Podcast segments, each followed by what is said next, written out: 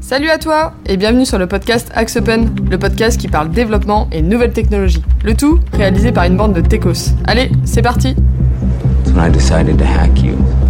Whoever's in control of the exit nodes is also in control of the Vous en traffic, voulez à la which terre makes entière, me à la société. J'emmerde la société.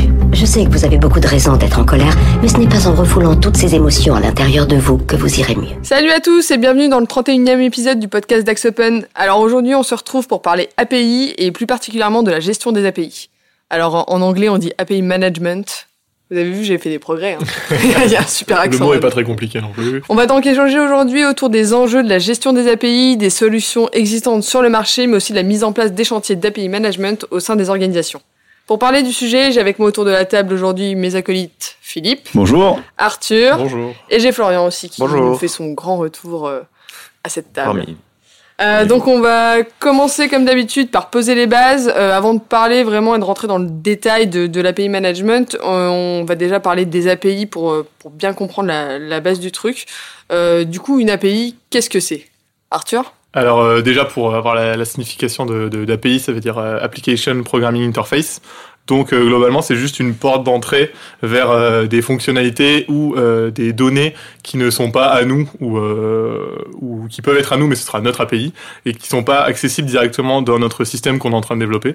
Donc c'est une porte d'entrée, euh, par exemple, pour envoyer des mails, pour avoir accès à, à une, à une map euh, type Google Maps, pour pour tout ce genre de de manipulation, on a des API qui nous sont euh, documentés, qui nous sont donnés, qui nous sont accessibles euh, pour euh, quel que soit le, le type dont on en a besoin. Et en général, elles sont limitées par des, des clés pour éviter d'avoir trop d'appels ou, ou ce genre de, de système. Ah, C'est finalement un ensemble de services que tu mets à, qu'on met à disposition. Un ensemble de services euh, qui sont mis à disposition par d'autres acteurs que nous, euh, si jamais c'est une API euh, qui n'est pas à nous, et, euh, et qu'on peut utiliser dans notre, dans notre système qu'on est en train de développer. Du coup, du coup, tu peux taper dedans pour récupérer des fonctionnalités, Voilà, des ça. données en fonction de, de toi, ce que tu as besoin. Quoi. Et les rentrer du coup dans ton système, dans Voilà, tes ça. Ok. On, a, on avait déjà, pour rappel, fait un, fait un, un petit euh, podcast du coup euh, sur, euh, sur les API où on avait parlé plus particulièrement de tout ce qui était API REST, API, API SOAP, etc. Euh, juste pour clarifier, donc c'est c'est pas le sujet aujourd'hui. Euh, on vous invite à écouter ce podcast si, si ça vous si ça vous intéresse. Mais le sujet aujourd'hui, c'est vraiment de parler euh, donc de l'API management et comment du coup on va manager toutes ces API. Euh, Philippe, je me tourne vers toi. On va faire un petit point historique. Nous vivons tous un moment historique. Comment ça a évolué finalement les API et, pourquoi aujourd'hui on, se retrouve à, parler de, la gestion justement des API. Alors, his- historiquement, euh, on n'avait pas spécialement d'API, on avait toutes les fonctionnalités qui étaient développées dans un applicatif en, en vertical, et petit à petit, on s'est dit qu'il y avait des petits morceaux du service, des petits morceaux de, de fonctionnalités qu'on voulait exposer à d'autres acteurs, soit en interne de l'entreprise, soit des acteurs externes. Et pour ça, on a créé euh, des API qui exposent ces données-là. Alors là, quand on va parler aujourd'hui, on va parler essentiellement d'API REST ou d'API SOAP, mais on parlera que des API euh, qui sont accessibles par un standard euh, type web. Euh, ce qui s'est passé, c'est qu'au début, il y en avait deux, trois pour interconnecter deux, trois applications, ça allait bien, et petit à petit, les architectures des applications ont fait en sorte qu'on développe que des API, et derrière, on n'est que des applications utilisatrices, que ça soit un front web, une application mobile ou euh, n'importe quel tiers. Le problème, et qu'on le voit tout de suite, c'est que quand il y en a une ou deux, c'est assez facile à gérer. Quand vous en avez des milliers dans des applications et que vous avez plusieurs dizaines d'applications en production, bah, ça devient vite un cauchemar de manager tout ça. Et récemment euh, est venue l'idée de dire on pourrait euh, utiliser des softwares ou des solutions pour manager ça et pour faire en sorte que ça soit un petit peu moins euh, le cafarnaum dans le SI.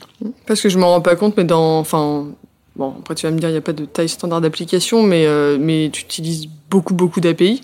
Alors, il y a, il y a plein de définitions de ce que va être une API. Aujourd'hui, pour, pour clarifier, on va dire qu'une application standard, elle va proposer euh, une API qui est le périmètre de son application. D'accord Et à l'intérieur de cette API, il peut y avoir des centaines de ce qu'on va appeler un endpoint de méthodes appelables dans cette API-là. D'accord. Donc, par exemple, quand on va utiliser euh, l'API d'Amazon, Amazon, on va considérer que c'est une API, mais en fait, c'est des milliers milliers d'API qui correspondent à des milliers milliers de petits services que vous êtes capable d'utiliser. D'accord Sachant que sur, euh, on peut dire qu'aujourd'hui, à chaque application, chaque périmètre fonctionnel, vous avez une API, et autant d'applications, vous avez autant d'API. Donc ça veut dire que potentiellement, dans un SI, vous allez vous retrouver avec une centaine euh, d'API différentes qui comportent chacun des centaines de, de points d'accès euh, particuliers. Donc ça devient vite le bazar. Ça peut venir devenir le bazar. Ok, et donc les, les, euh, la, la problématique qu'on rencontre ou qu'on qu'on voit euh, chez nos clients euh, par rapport à ça, c'est quoi finalement? Bah, c'est déjà d'une, euh, il faut avoir euh, un, un, endroit où on, sait, on sache que ces API existent, savoir comment les appeler, savoir comment les sécuriser et savoir un peu suivre euh, l'usage. Euh, je, fais, je fais le point là-dessus, c'est ce qui est très important, c'est que on peut utiliser l'intégralité des fonctionnalités d'une application sans utiliser le front de l'application. On peut utiliser que des API et de plus en plus, il y a des applications qui n'ont pas de front et qui ne sont que des API. Donc il faut, euh, faut voir que ça c'est un enjeu pour l'entreprise parce que euh, elles ont moins de facilité à voir ce qui peut être utilisé et de plus en plus de flux passent euh, application à application sans passer par des utilisateurs et des humains. Et donc ça, ça crée de la problématique et ça crée un enjeu assez fort pour eux de manager tout ça. Ok, et du coup, donc c'est pour ça qu'ils ont créé. Euh, c'est parce que c'est assez récent finalement les solutions de gestion d'API. Ça fait euh, depuis qu'on a commencé à faire des architectures SOA que ça commence à exister. Euh, maintenant, ça fait quelques années que ça commence à être déployé, enfin de manière assez sérieuse dans les dans les différents SI. Quoi. Ok, et, euh, et, du coup, les, euh, les, les, problématiques qu'il y a euh, enfin, aujourd'hui, euh, finalement, si, si, on met un petit, enfin, si on un, un petit peu la, la logique d'ouverture et, euh, et, et d'utilisation d'API, finalement, tu peux dire qu'aujourd'hui, tous les, enfin, entre ton SI d'entreprise et les autres SI, finalement, tout est un peu interconnecté. Voilà, exactement. Je pense que ce qui est très intéressant par rapport à ce qui a pu exister euh, par le passé, c'est qu'avant vous avez votre système d'information qui était réservé à la chasse gardée de l'entreprise, et aujourd'hui il y a une continuité entre votre système d'information, celui de vos partenaires, celui de vos clients, celui de n'importe qui, et vous allez consommer comme ça euh, pour réaliser un service. Vous allez consommer des, centaines d'API euh, qui peuvent être partout dans le monde, partout différents services. Typiquement, je vous prends un exemple. Vous faites une, commande sur un site web, et ben ça va peut-être générer des appels dans le RP pour générer des factures, mais ça va aussi générer des appels euh, en distance, par exemple pour générer des PDF. Ça peut aussi générer des appels pour envoyer des mails dans un autre fournisseur qui est pas dans votre SI mais qui fait cette fonctionnalité-là, et jusqu'au système de commande. Enfin, peu importe, ça va générer des tonnes d'appels dans votre SI qui sont à la fois à, l'intérieur de votre SI et dans des SI qui sont euh, pas les vôtres. Et tout ça, euh, ça fait une espèce de continuité de service qu'il faut qu'il faut être capable de manager. Quoi. Hum. Ouais, du coup, d'où les solutions d'API management. Voilà. Euh, donc si, on arrive un peu plus dans, le détail, donc l'API management, c'est, enfin, c'est quoi en fait, de quoi sont composées euh, véritablement ces solutions? Qu'est-ce qu'elles permettent, Flo? Globalement, je pense que c'est pour euh, pouvoir simplifier la distribution donc des informations, pouvoir rediriger au bon endroit, que ce soit bien documenté et plus facilement contrôler les accès et gérer tout ce qui est authentification, autorisation, log, pour vérifier euh, tout ce qui se passe sur les API. D'accord. Et euh, aujourd'hui, euh, du coup, comme vous avez dit, c'est euh, si, si on met pas finalement ce, ce, type de solution en place, on peut pas vraiment monitorer en fait ce qui se passe. Ouais, et puis il vient, il peut venir un problème très facile, c'est que quand vous êtes fournisseur de services et que vous exposez une API à destination de vos clients, si vous avez un de vos clients qui fait n'importe quoi et qui vous bourrine votre API, elle pourrait faire tomber l'intégralité de la solution, alors que ce client-là, il a, il a pas plus de droits qu'un autre client. Donc vous avez tout ce qu'on appelle les, enfin tout ce qui est politique d'utilisation, euh, qui sont, qui sont des choses natives qui sont gérées par ces API management. D'accord. Et si on rentre un peu plus du, du coup dans le détail des fonctionnalités clés qu'il qui y a dans ce type de solution, euh, vous pouvez me parler un petit peu du coup du contrôle d'accès qui est mis en place? Bah, Par exemple, comme ce que disait Philippe, c'est pourquoi notre, enfin, un client aurait plus de droits qu'un autre. Donc du coup, on peut venir euh, limiter les accès, par exemple. C'est-à-dire que, on va dire, la personne peut appeler 20 fois par heure notre API et éviter de surcharger, surcharger notre application ouais. euh, comme ça. Et de plus en plus de, de, de, clients consomment les API et sont facturés à l'usage. Et du coup, ça permet aussi d'avoir euh, une QoS, une qualité de service en disant, bah voilà, on te facture pour 50 appels par mois. Si tu dépasses, ça va être 10 centimes d'euros l'appel, peu importe. Et ça, tous ces. Ce qu'on font AWS voilà. et. Ce que font AWS et Firebase, Google. Et... C'est ça. Et du coup, c'est les systèmes d'API management qui permettent de faire euh, ce filtre et ce, ce reporting qui permet d'après de facturer. Okay. Donc ça fait sécurité, filtre, euh, protection des données, tout ce qu'on peut avoir. Quoi. Et je pense que c'est encore plus important pour les API qui sont euh, publics, puisque n'importe qui, euh, n'importe quelle personne peut appeler, euh, peut appeler cette API. Et donc c'est important d'avoir un système euh, mis en place où euh, on crée un compte, on a un identifiant, toutes les, euh, tous les appels sont traqués, on fait une facturation à l'appel parce que n'importe qui peut appeler un appel un milliard de fois et comme disait Philippe, saturer le, saturer le SI et faire tomber quasiment tout le SI ou, ou, plus si c'est si si mal fait. Mais c'est très important en plus quand c'est en public. Après, c'est assez rare, je pense, euh, pour des API de type euh, dans un contexte entreprise euh, privée. Mais euh, par exemple, pour une API d'envoi de mail, on peut pas se permettre de laisser l'API à n'importe qui sans autorisation et sans, sans restriction. Parce que j'imagine que l'API, elle a déjà peut-être sa propre sécurité, et du coup, la, la solution d'API Management, elle vient rajouter une euh, Alors- sécurité en plus ou... De moins en moins, on met la sécurité. Alors, ça dépend de quel type de sécurité on parle, mais la sécurité de type euh, contrôle d'utilisateur, euh, on peut la mettre dans l'API, mais de moins en moins, la sécurité, elle doit être le plus proche possible de l'entrée du SI, et du coup, c'est pour ça qu'on va la mettre à cet endroit-là, et ça évite de laisser ça aux développeurs de le faire. Ok, d'accord. Et euh, du coup, là, avec les, les solutions d'API Management, vous pouvez aussi créer enfin, des API à partir du coup, de ces solutions, ou où la création d'API, elle se fait indépendamment. La création d'API est externe, si je me trompe pas. Ce sont vraiment des services qui sont proposés et l'API management n'est là que pour rediriger et filtrer euh, ces demandes vers euh, ces services. Et potentiellement agréger différents appels euh, de différents services, qui sont dans des technologies différentes. D'accord.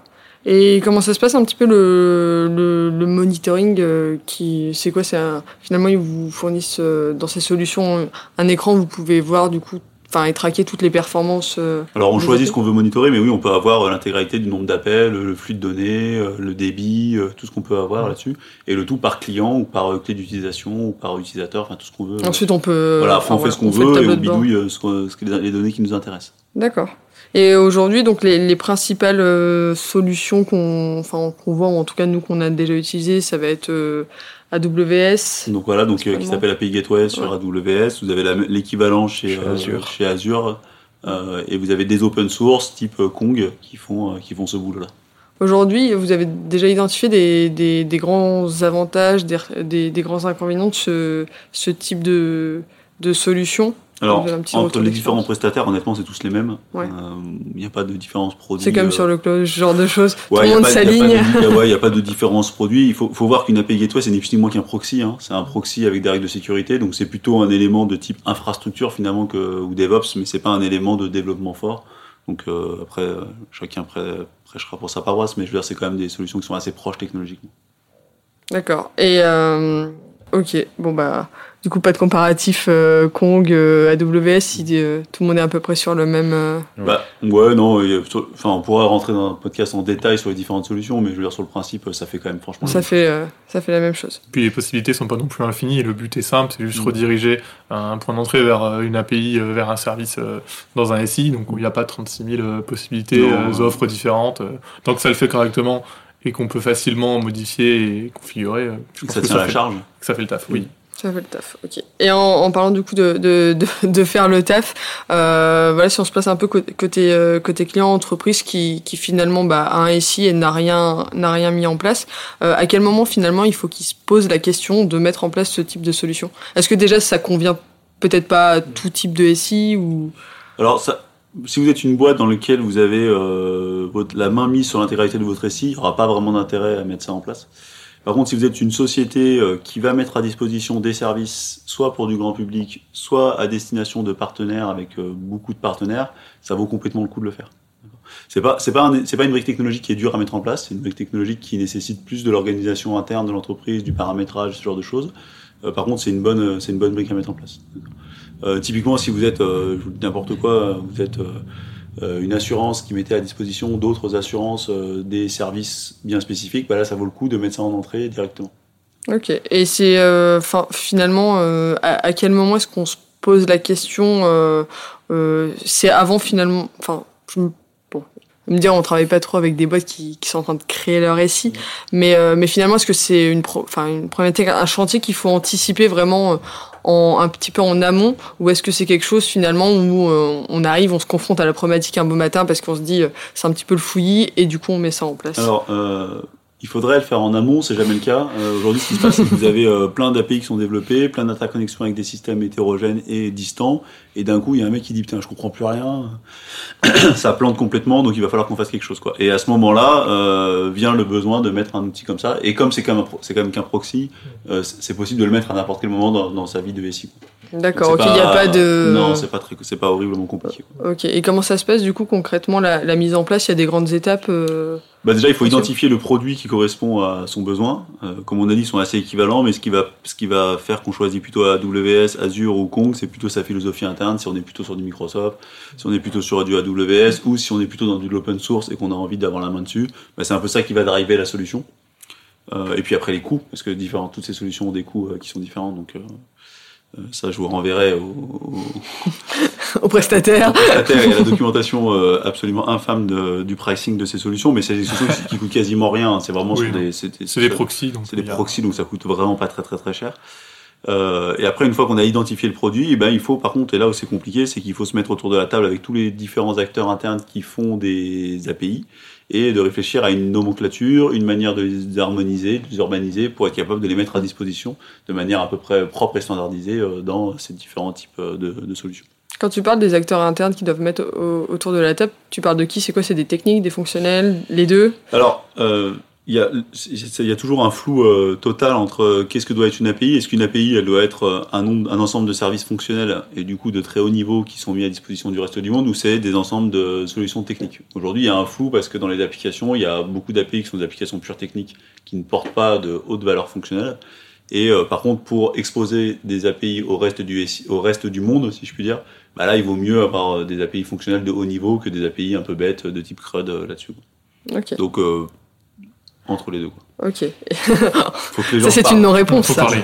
Faut se parler. Tout monde Faut se parler, mais du tout coup, c'est c'est pas juste, euh, enfin, je caricature, mais c'est pas juste un mec dans son coin, euh, dans l'entreprise, qui va, qui va, qui va mener un chantier comme ça non, tout seul. ça quoi. c'est vraiment chantier par des, les équipes transverses du SI, euh, que ce soit des- l'équipe DevOps, l'équipe infrastructure, l'équipe euh, transverse. Donc après, ça dépend. Dans chaque société, elle l'appelle différemment, mais c'est vraiment porté par cette équipe-là. Ok. Et du coup, une fois, une fois que cette équipe a finalement choisi une, euh, enfin, une, solution, est-ce que c'est pertinent de, alors je sais pas si c'est possible déjà, mais de faire euh, une sorte de POC en fait euh, pour voir euh, est-ce que finalement cette solution de gestion d'API peut correspondre bien à notre SI ou finalement en fait il se lance directement dans. Alors, en fait, ce qui est dur, ce c'est que c'est des solutions qui nécessitent beaucoup de paramétrage parce que ça nécessite de créer des endpoints. hein, donc c'est vraiment, très verbeux euh, euh, à faire. C'est pas du tout intéressant. Euh, c'est vraiment, il faut vraiment voir ça comme un annuaire, quoi. Donc vous allez, enregistrer tous vos services du SI de manière standardisée dans un annuaire là-dessus. Donc euh, il y a des solutions pour aller plus vite en partant d'un Swagger, en partant d'un différents types de trucs, mais c'est très pénible à faire. Euh, donc vous n'avez pas spécialement envie de le faire euh, 50 fois, quoi. D'accord. C'est pénible, mais en, en termes de temps de mise en place, c'est quoi? C'est des chantiers qui durent euh, juste à l'échelle un mois, un an euh, Ouais, non, mais ça peut, ça peut aller vite. Hein. Ça peut aller vite, ouais. C'est juste que en c'est tant pas- qu'informaticien, le taper les deux semaines de saisie de- d'URL dans le truc, c'est pas le plus sexy Mm. du monde, quoi. Je pense que le plus long, c'est de savoir qu'est-ce qu'on met en place, Mm. Quels sont les services qui vont être dans cette API, et une fois, une fois que c'est fait, après, comme dit Philippe, c'est du copier-coller, limite, c'est on, Mm. on met l'API A avec euh, le service A, on met euh, ça, ça avec ci. Après, je pense qu'il y a aussi un, un travail euh, pour créer les droits, pour créer euh, tout ça, mais pareil, c'est surtout euh, définir le périmètre, et une fois que le périmètre est défini, euh, c'est euh, la, la saisie, euh, saisie Excel, limite. Donc, Ok. euh, Et après, il y a toute la. Par contre, ce qui est plus dur à créer auprès des clients, c'est ce qu'on appelle les policies. C'est-à-dire, vous avez votre, votre API qui est exposée, vous voulez la mettre à disposition du client A, ben, il faut dire euh, quelle, est, le- quelle, quelle sera la politique qu'on applique au client A. C'est-à-dire euh, le nombre de requêtes par seconde, le débit, euh, le volume de données et compagnie. Et ça, généralement, c'est des choses qui sont euh, techniques et qui euh, sont incompréhensibles pour un commercial qui va vendre la solution à un prestataire. Donc là, il y a souvent des échanges de dire, mais en fait, je suis- ils savent pas ce qu'il faut mettre. Le technique, lui, sait pas non plus ce qu'il veut mettre. Donc là, il y a un peu de, un peu de couture à faire à cet endroit. Du coup, c'est plutôt ouais, dans la réflexion Ouais. que, que c'est c'est plutôt long. Parce que c'est compliqué hein, de dire, euh, bah voilà, je vais limiter à 300 appels par seconde. à- Oui, à parce mon que pourquoi? Parce que pourquoi 300 Et en fait, est-ce que 300 ça correspond à un vrai usage? Voilà, Mm. donc il faut se poser ce genre de questions. Généralement, au début, on commence par mettre zéro politique de sécurité. Mm. On voit l'usage et petit à petit, on va apporter une politique qui soit plus propre de ça. Et du coup, c'est finalement, c'est parce qu'une une fois qu'on donc qu'on met cette solution en place, finalement, c'est qui qui va qui va qui va la gérer? Parce que j'imagine que bon, on, on met pas juste la solution en place, puis après on se dit c'est fini, le, le chantier est terminé. Euh, ensuite, il va falloir la, la gérer, peut-être la Ah, manager. euh, C'est ou- comme toutes les technologies, ouais, il faut que vous ayez des personnes internes qui la managent et qui la, qui la, la maintiennent, la monitorent. Et surtout, ce qui va être dur, c'est les évolutions. Euh, parce que c'est, je, je t'ai squeezé ton point d'après, c'est ça C'est ça. Philippe, tu me voles mon plan. non, mais en fait, ce qui est très très dur, c'est euh, vous démarrez avec une API en version 1 qui a trois endpoints euh, qui vont bien, et après vous allez mettre en place une API en V2 qui a des endpoints qui n'ont rien à voir, mais vous voulez garder une rétrocompatibilité avec la endpoint de la version 1. Et là, vous allez commencer à faire euh, jouer dans les grands jeux du mapping et de la redirection. Et c'est fait pour, les API managers sont faits pour ça, mais ça reste pénible pour pas dire autre chose. Et finalement, c'est en fait, c'est des développeurs qui, qui s'occupent de ça sur le long terme. L'expertise technique, c'est. euh, Je pense Ou que c'est un une peu question d'infra. Ouais, ouais. c'est plus une question Ça- d'infra, mais en gros, c'est souvent la dev euh, qui sait quels sont les endpoints et qui sont comment le configurer. Donc c'est c'est un peu tout le sujet de DevOps, hein, c'est que finalement c'est la dev qui prend plein, qui va apporter euh, plein de, de choses qui sont pas forcément dans leur périmètre initial. D'accord. Et donc, juste pour, pour clore un petit peu euh, du coup le sujet, je te pose pas la question. Enfin, je vous pose pas la question de combien ça coûte, parce que personne n'est capable de me répondre. Non, mais en, Ça en- dépend ça- vraiment de la solution. Ouais, ça ouais. de- la solution, mais ça, ça- ça va de quelques euros par mois à quelques centaines d'euros par mois ou mieux, quoi. Hmm. Enfin, dans cet ordre de grandeur-là, hormis euh, coût interne du projet, euh, prestataire, expertise technique et ce genre de Mais choses. si on compte Mais juste ça, euh, le coût de l'infra en tant que tel et des, des- la facturation, c'est de cet ordre-là. Bah, techniquement, c'est que le coût de la machine qui va faire tourner le proxy, Mm. puisque euh, Oui. si on prend une solution comme Kong, euh, c'est open source, donc il n'y a pas de licence. Et euh, je suis pas sûr qu'AWS fasse facturer euh, les API Gateway. Si, les factures, mais au volume de données, donc ça c'est Ouais, ou compliqué, même hein. le nombre d'appels, mais c'est en millions d'appels. Enfin, c'est. Non, pour un SI classique, ça, va, ça, ça représente quasiment rien. D'accord. Je pense que c'est négligeable.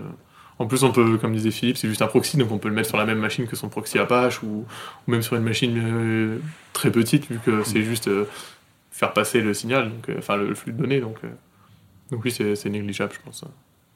D'accord. Peut-être. Là, euh, c'est- On le paye pas, nous. donc. Voilà, pour nous, c'est négligeable. Euh, et qu'est-ce que, du coup, pour, pour clore un petit peu le sujet, aujourd'hui, qu'est-ce que, qu'est-ce que vous pensez du coup des, des solutions euh, d'API management euh, qui sont, qui sont en place? Est-ce qu'elles ont encore peut-être des, des progrès à faire? Et, et vers quoi en fait on, on va en termes d'évolution? Est-ce que finalement, parce que finalement, ça n'existe pas depuis si longtemps que ça. Euh, donc, est-ce que, est-ce qu'on est arrivé déjà au bout en fait et à l'optimisation de ce qu'on pouvait faire en gestion d'API, ou est-ce que finalement on va, on va peut-être évoluer vers, euh, vers d'autres systèmes? Alors, euh, sur la technique pure, je pense qu'on va pas changer grand-chose parce que ça fonctionne déjà très bien, c'est déjà hyper rapide, il n'y a pas de choses. Après, sur le management et sur la découverte automatique des services, la mise à jour des mappings et tout ça, il y a encore peut-être du progrès à faire. Mais encore une fois, c'est une brique technique, euh, c'est comme des proxys. euh, Il Mm. n'y a pas 50 000 évolutions à faire. Du moment où ça marche et que ça tourne. C'est le principal. Et tout le monde est content. Au final, Kong est basé sur Nginx. Mm. Donc du coup, c'est juste euh, une petite amélioration et, et des briques qui ont été posées dessus. Nginx, hein, pour rappel, c'est un proxy euh, HTTP ou un serveur HTTP. euh, L'un des plus performants du marché actuel. Est-ce qu'on peut pas dire que Kong est une API à Nginx Au final.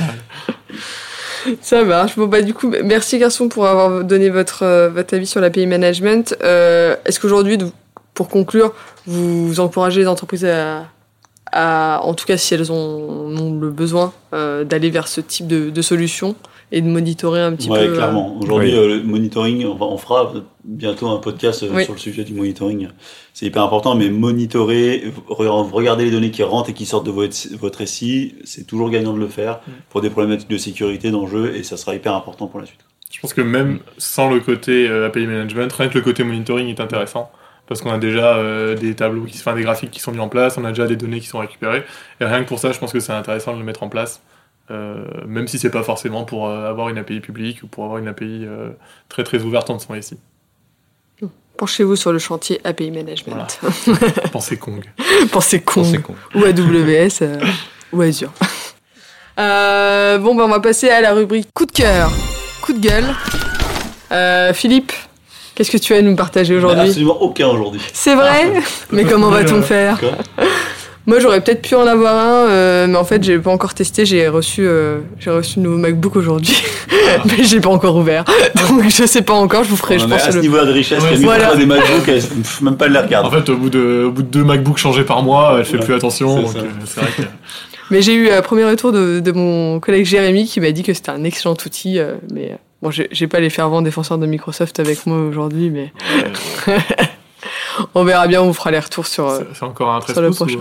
C'est même pas un 13 pouces, ça dit quoi C'est un 11 pouces un 12, Un très 12 exactement. Et Et, c'est le un prochain, 12? ce sera un 13. Ah, 13, c'est bon, tu vas Ah, on évolue. Ah, hein. si, moi j'ai un, Un un coup, euh. de, un coup de cœur. Ah, Un vas-y coup de Philippe. cœur Pour les fans d'Apple, Ah. Et que sur mon téléphone, ils ont enfin fait le Pictures in Pictures, c'est-à-dire qu'on peut regarder un film sur son téléphone en faisant autre chose sur son téléphone. Ah, tu peux split Ouais. l'écran en deux. Tu peux, enfin, c'est pas splitté, mais t'as Ah oui, tu le, mets en, fenêtre. tu le mets en haut à droite. Voilà, ouais. Et du coup, comme je, je fais souvent, je bosse souvent sur mon téléphone, je peux en même temps regarder une série, et ça c'est Mm. pas mal. Ou même mettre une vidéo YouTube pour de la musique. Ouais. ou- D'accord, et tu penses que faire deux choses à la fois comme ça, c'est productif, Ah, Philippe cool. Sinon, à quoi serviraient les réunions? Ah bah moi j'ai un coup de gueule par rapport à ça parce que par exemple euh, quand j'utilise YouTube sur mon téléphone, moi je peux pas en même temps regarder euh, YouTube et faire autre chose euh, dès, dès que enfin ça quitte ensuite l'application. Alors, Camille a un iPhone, donc elle peut, mais elle le sait pas. Voilà.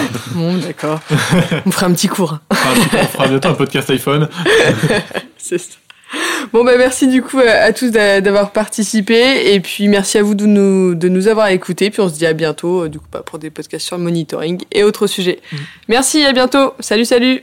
Au revoir. Au revoir. Au revoir.